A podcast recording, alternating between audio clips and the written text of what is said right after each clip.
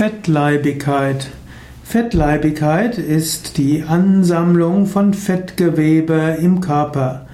Fettleibigkeit wird auch als Adipositas bezeichnet.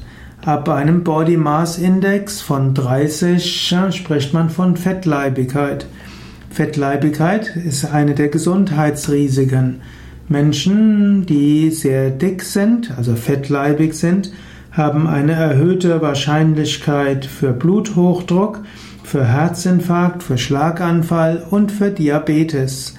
Fettleibige Menschen haben auch häufiger Gelenkprobleme und Rückenprobleme, denn der menschliche Körper ist nicht dafür geschaffen, diese Menge an Fett vorbei zu, also zu transportieren.